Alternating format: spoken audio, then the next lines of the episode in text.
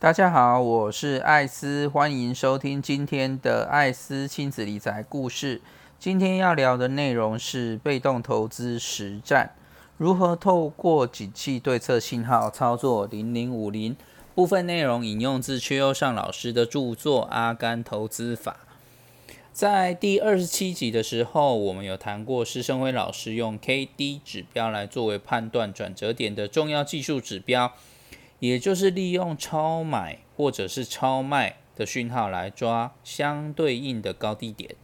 当 K D 超过八十的时候，就是代表进入了高档超买区，就是很多人一直疯狂的在买进，这时候价格就有可能反而是高点可以卖出。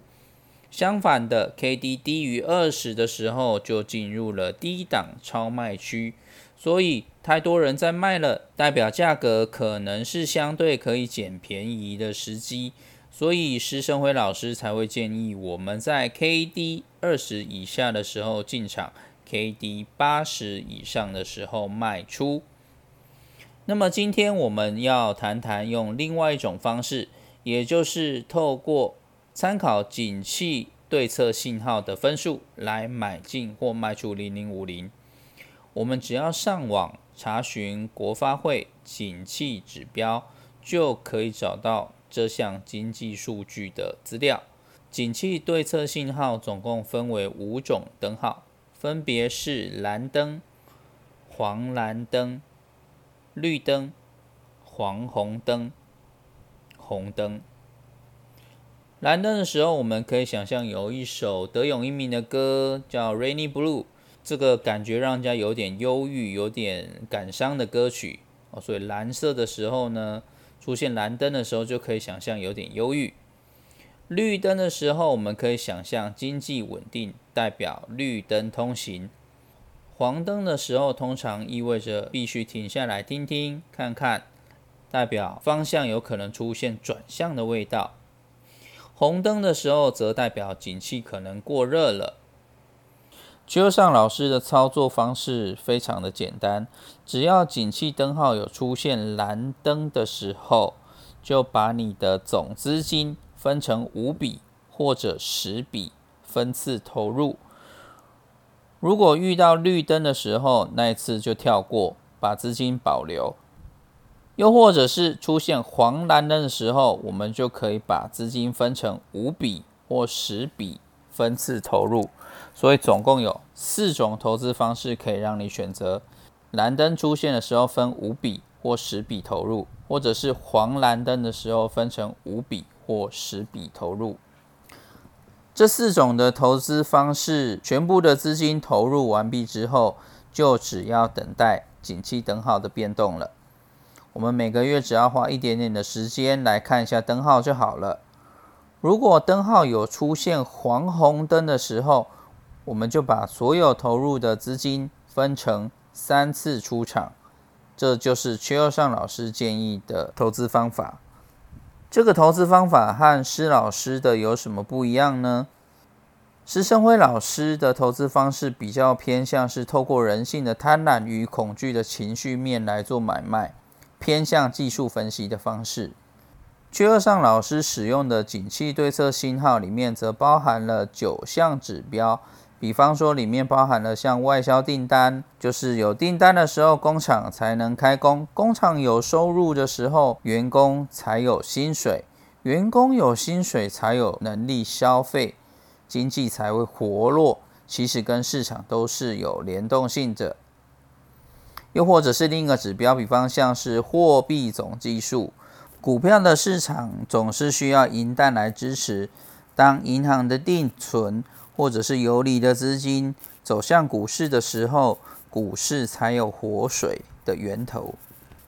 所以这些数据都不是空口说白话、没有凭据的，他们都是透过国发会的很多经济数据去计算出来的。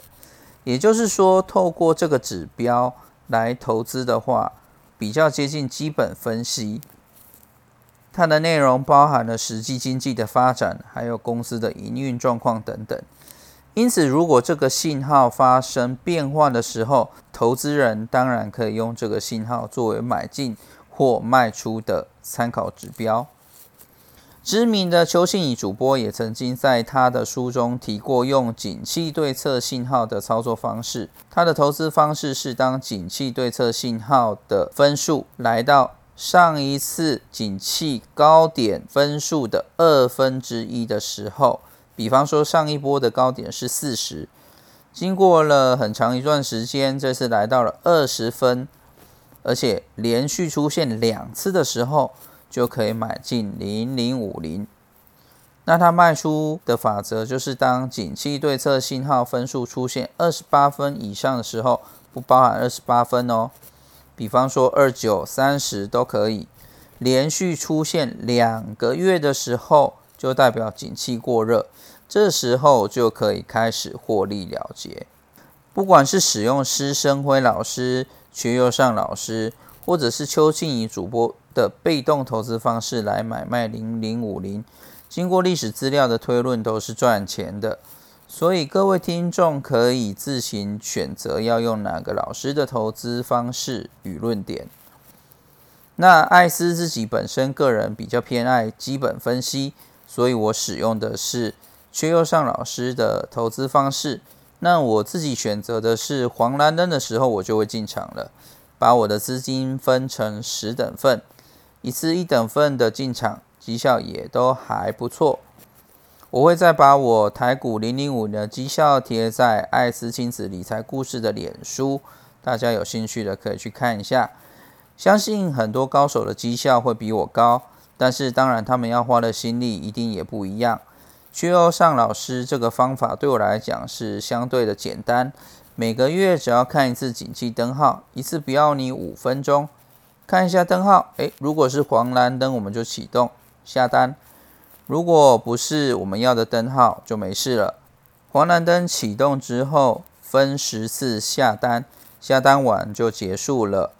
当然，如果遇到绿灯的时候，我们就保留资金，留到下一次再使用。把资金用完之后，完全不用担心技术面、大盘成交量等等，只要等到有黄红灯的时候。分三次出场就好了。这个投资方法的重点还是你对于它的信念够不够强烈，有没有相信这套投资方式，以及标的必须像是零零五零这种不会倒的标的，有市场代表性而且会成长的标的。